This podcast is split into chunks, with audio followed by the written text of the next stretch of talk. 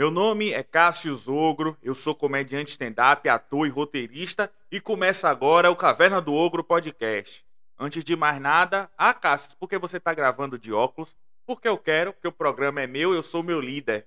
É isso aí, eu me auto giro, ge, gero, ge, eu me autogerencio, muito obrigado pela, pela dica. Vamos lá, rapaziada.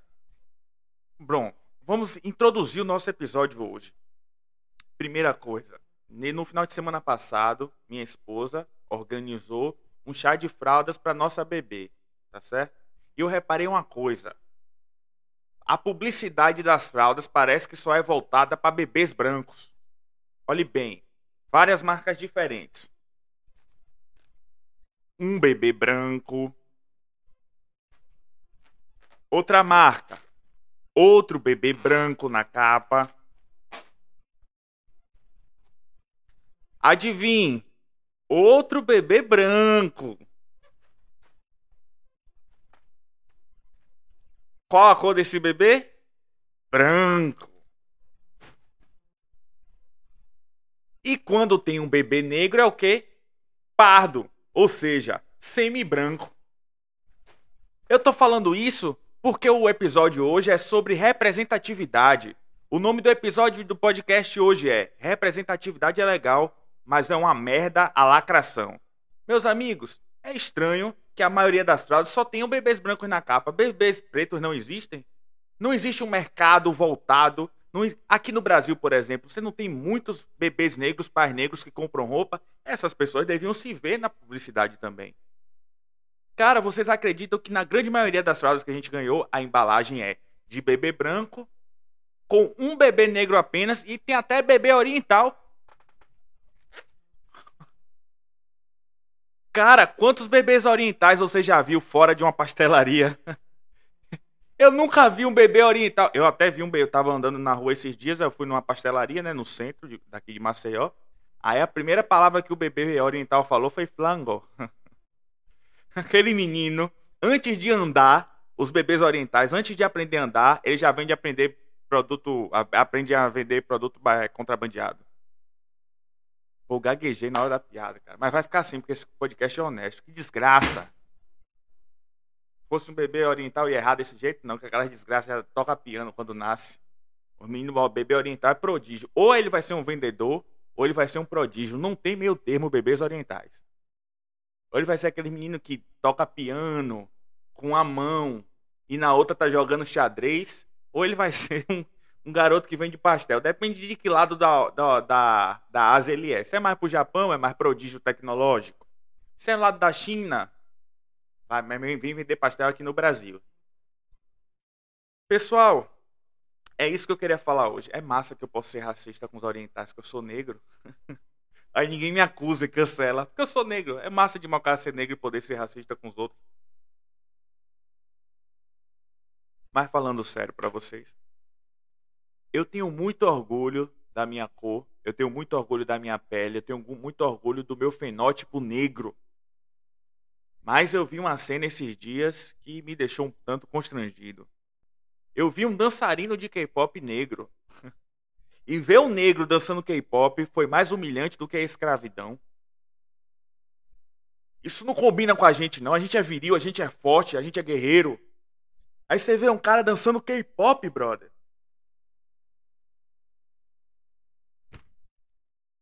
Irmão, eu não acreditava em identidade de gênero até ver o dançarino de K-pop negro. E quando eu vi aquele cara, eu pensei, é, rapaz, tem gente que nasceu no corpo errado. o cara da. Velho, se aquele moleque fosse meu, meu irmão mais novo, ou meu filho, eu ia pegar ele, amarrá-lo, colocar num quarto tocando Racionais ou Tupac. Ele só saía de lá quando ele cantasse um rap. K-pop é negro. Pera aí, pô. Isso é coisa. K-pop é coisa de branco, queer, vegano. Combina com branco, queer, vegano, com a leve tendência depressiva. Combina com esse cara. Agora nós, guerreiros negros, filhos da mãe África, dançar K-pop, irmão? Mas enfim, eu não vou me aprofundar nesse tema constrangedor, não. Vamos falar sobre representatividade, como eu estava falando. Representatividade é legal. É uma merda lacração. Pessoal, eu, eu sou nascido nos anos 90. Então eu sou de uma época ainda que tinha muita coisa legal, porque o mundo era um pouco mais raiz. Mas tinha coisa que, tipo assim, que hoje eu vejo era sem noção. A gente, a gente era educado, por exemplo, a achar bonito só cabelo liso. Mulher bonita que tem cabelo liso. Eu sonhava, eu lembro quando eu queria namorar uma loira. Eu já peguei uma, uma menina. Ah, não, meu sonho era pegar uma menina loira. Porque era aquilo que a gente era educado, sabe? O padrão, a beleza. Não gosto de falar o padrão, porque parece que eu sou um militante de esquerda. Mas assim, o que era dado, o que era bonito, era o, a pegada europeia. E a gente vai crescendo e vai mudando um pouco isso, sacou? Vai mudando um pouco isso. Que a grande parada da vida é essa, cara. Às vezes as coisas evoluem. Ah, olhe bem, às vezes as coisas evoluem. Por quê? Os extremos pensam da seguinte forma: o jovenzinho progressista desconstruído de pronome neutro, ele acha que tudo evolui, toda mudança é positiva, ele é revolucionário, ele acha que toda mudança constrói algo bom, que é uma imbecilidade. Assim como o reacionário, o idiota, o, o, o que é muitas vezes chamado de conservador falsamente, que reacionário e conservador são coisas diferentes. O reacionário, ele acredita num passado perfeito. Sempre era melhor no passado. Na época da ditadura que era legal. Chamado por alguns de imobilista também, reacionário, ou o cara que ele, a cabeça dele é como se fosse um museu. Só vive no passado. Só que, meus amigos, a utopia, o mundo perfeito, a nova Jerusalém não existe. Nem no passado, nem no presente, nem no futuro. Sacou? O ser humano sempre vai ser um pedaço de bosta. Aqui nessa terra, pelo menos é o que eu acredito, nunca teremos perfeição. Nem no passado, nem no presente, nem no futuro. Tá? No futuro, quando Jesus voltar, que é o que eu creio, aí sim. Então, por causa disso, a galera fica. Eu falei isso para dizer que assim, tem coisas que tem que mudar, tem coisas que são boas e não precisam mudar. E como era dos anos 90, eu via que tinha essa tendência assim de valorizar a parada europeia sempre, e hoje mudou um pouco mais. E é esse o aspecto legal da representatividade, a gente trazer novas pessoas, novas visões, as pessoas se sentirem representadas, seja no filme, seja no, no programa de TV, seja na publicidade, seja no trabalho que você vai, porque o mundo é diverso, certo? Mas há uma grande diferença entre representatividade e a lacração. Porque, por, porque mesmo, mesmo querendo que tenham bebês brancos nas fraldas, não é como se eu vou ganhar, ou que tenham bebês de negros nas fraldas, não é como se eu fosse minha vida melhorar, um, oh, demais, porque a publicidade agora usa bebês negros. Não, não, não vamos exagerar. É simplesmente porque eu, eu sou, faço parte do mercado, eu sou negro, minha família é negra e também quer ser vista na, nos lugares. Só isso. Porque tem uma forçação de barra da lacração, por exemplo, de chegar assim e criar é, uma simetria que não existe. Ah, você botou uma pessoa magra no filme, vai ter que ter uma gorda para compensar. Metade, metade. Ah, tem uma negra, vai ter que ter uma branca. Vamos compensar aqui, igualzinha. Ah, vai ter um hétero? Não, não, vai ter que ter um gay. Mesmo que não encaixe na história. Porque essa é a lacração, a busca de uma simetria, uma busca de uma igualdade que não existe. Equanimidade, igualdade de oportunidades, um mundo mais justo. Mas igualdade, sem todo, todo canto você vai ter o mesmo número de homens, o mesmo número de mulheres. O mesmo número de héteros, o mesmo número de gays. O mesmo número de gols, mesmo não existe. Isso é lacração. E vou ser honesto para vocês falando em gordo. Como esse podcast ele é conhecido pela brutalidade da honestidade, tá na moda agora modelo plus size, né? modelo gorda. Eu encaro modelo gorda como eu encaro um atleta paralímpico. Eu até admiro o esforço de ambos, mas eu não paro para assistir. Eu não paro para ver modelo gorda nem atleta paralímpico. Eu não vou assistir um jogo de futebol sem fute. Não vou, brother. Vou ser honesto para vocês. Não vou. Quer dizer, até prefiro ver assistir futebol sem fute, esporte paralímpico, do que assistir futebol feminino. Futebol feminino, eu sempre digo aqui, vou repetir até morrer: futebol feminino é uma merda. Eu prefiro assistir um, fute... um jogo de futebol de gente que não tem perna do que de gente que não tem rola. Olhe, olhe bem, não é que eu gosto de rola, não, eu vou. Lá ele, eu sou hétero. Mas o esporte, o futebol, cara, é uma merda o futebol feminino, por quê? Cara, quando tem. Quando tem amistoso, o time feminino profissional joga com o time sub-15 e perde masculino. Sub-15 masculino contra um time principal feminino, o time, o time feminino perde, sabe por quê? Porque a disparidade física é enorme e o campo é do mesmo tamanho do masculino, a trave é do mesmo tamanho do masculino, aí o jogo fica terrível. Para melhorar o futebol feminino, duas medidas precisam ser tomadas: reduzir as dimensões do campo e botar a mulher gostosa, porque aí a gente vai ser hipócrita, olhar para a bunda delas e falar que a gente apoia o esporte. é isso que precisa ser feito, cara. Botem mulheres gostosas no futebol e diminuam aquele campo. Mas é como eu estava falando.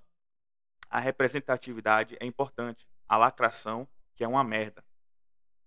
Porque esse próprio conceito de representatividade, esse próprio conceito de diversidade no, na publicidade, na, no meio artístico, ou seja onde for, quem mais incentiva eles são pessoas hipócritas. Sabe por quê?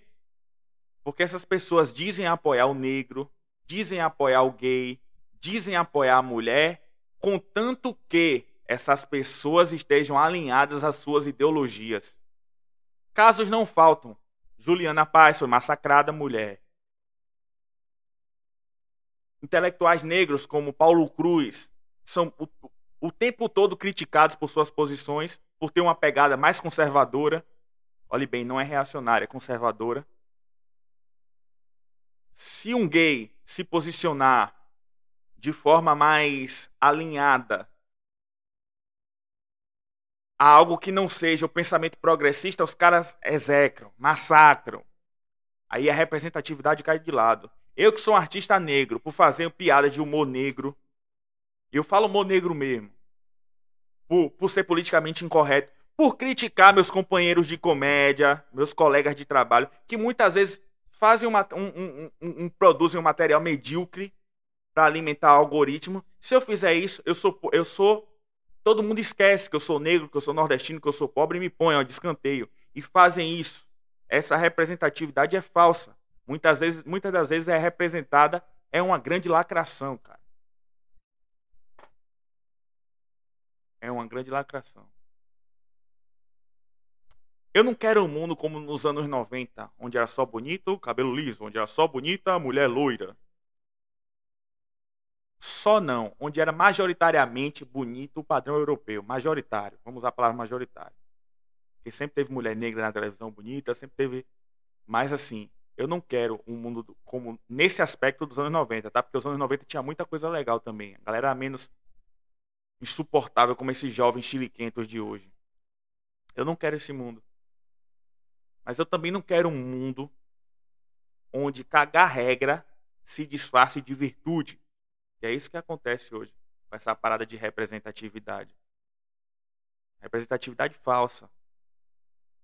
Porque se o negro pensa, ousar pensar diferente, ousar, ousar ser dono de si mesmo, como eu sou, como a minha comédia é, aí ele ó, é chutado, é posto de lado. Se o gay o oriental, o paralímpico. E meus amigos, antes fique mais claro, eu tenho severas críticas à lacração, tá? À esquerda progressista. Mas eu não estou levantando bandeira da direita, não. Não tenho o menor interesse em fazer isso. Afinal de contas, eu sou um comediante raiz, eu não sou bunda mole, todo lado da comédia. Eu tenho minhas convicções políticas, mas é mais interessante eu apresentar para vocês a minha acidez, as minhas críticas.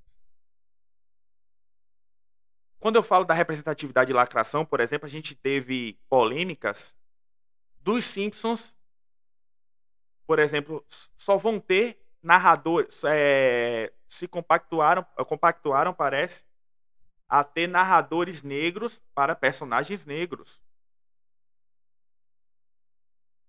Cara, os Simpsons são um desenho animado. Ó, ó onde o politicamente correto chega. Eu já vi casos de pessoas criticarem porque em um filme a pessoa deficiente, o ator que fazia um personagem deficiente, Não era, o ator não era deficiente de verdade, as pessoas criticarem isso, cara. É uma tirania em nome da bondade, meu amigo, e toda tirania se disfarça de bondade. Nenhum tirano, nenhum totalitário chega assim falando, eu sou mal. É sempre pelo bem de alguém. E as pessoas ainda caem nesse papel. Caem nesse H, nesse migué. Cara, o cidadão médio, ele parece, ele se comporta como um corno. E, e o influenciador, eu não falo influenciador digital, eu falo influenciador de forma geral, o artista, a celebridade, o intelectual, se comporta como uma rapariga que engana o pobre do corno. Então, meu amigo, deixe de ser corno. Meu caro cidadão, porque meu podcast é pro povo de verdade, é de carne e osso. Não é pro cara que é vegano e quer salvar a tartaruga marinha. A tartaruga marinha que se rompe, meu irmão. Não pode comer um canudinho, morre, pô. Ah, pra casa da poxa. Queria ver se a tartaruga marinha vivesse num corpo de um negro. Eu ia ver. Ela ia morrer era de tiro. Não era de porcaria de canudo, não, meu irmão. Eu até fugi um pouco do tema de representatividade, né, velho? Pode falar, diretora. Mas é isso que eu queria dizer, rapaziada. É importante não ser. É importante não ser adepto de nenhum extremo, sabe? Nenhum reacionário, nenhum revolucionário.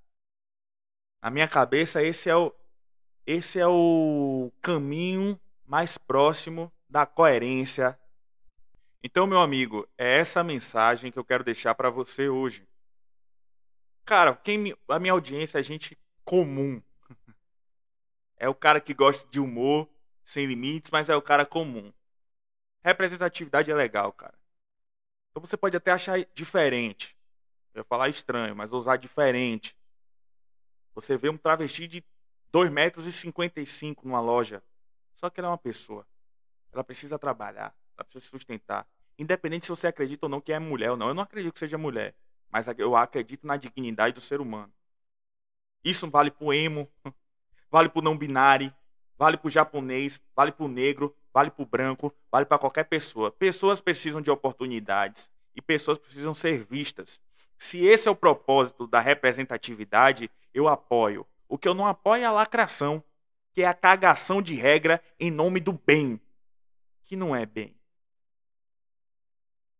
Beleza? Portanto, quero dizer para você, queria botar isso na sua cabeça. Representatividade é legal, mas lacração é uma merda. Aqui para lacração. Abraço, pessoal. Tamo junto.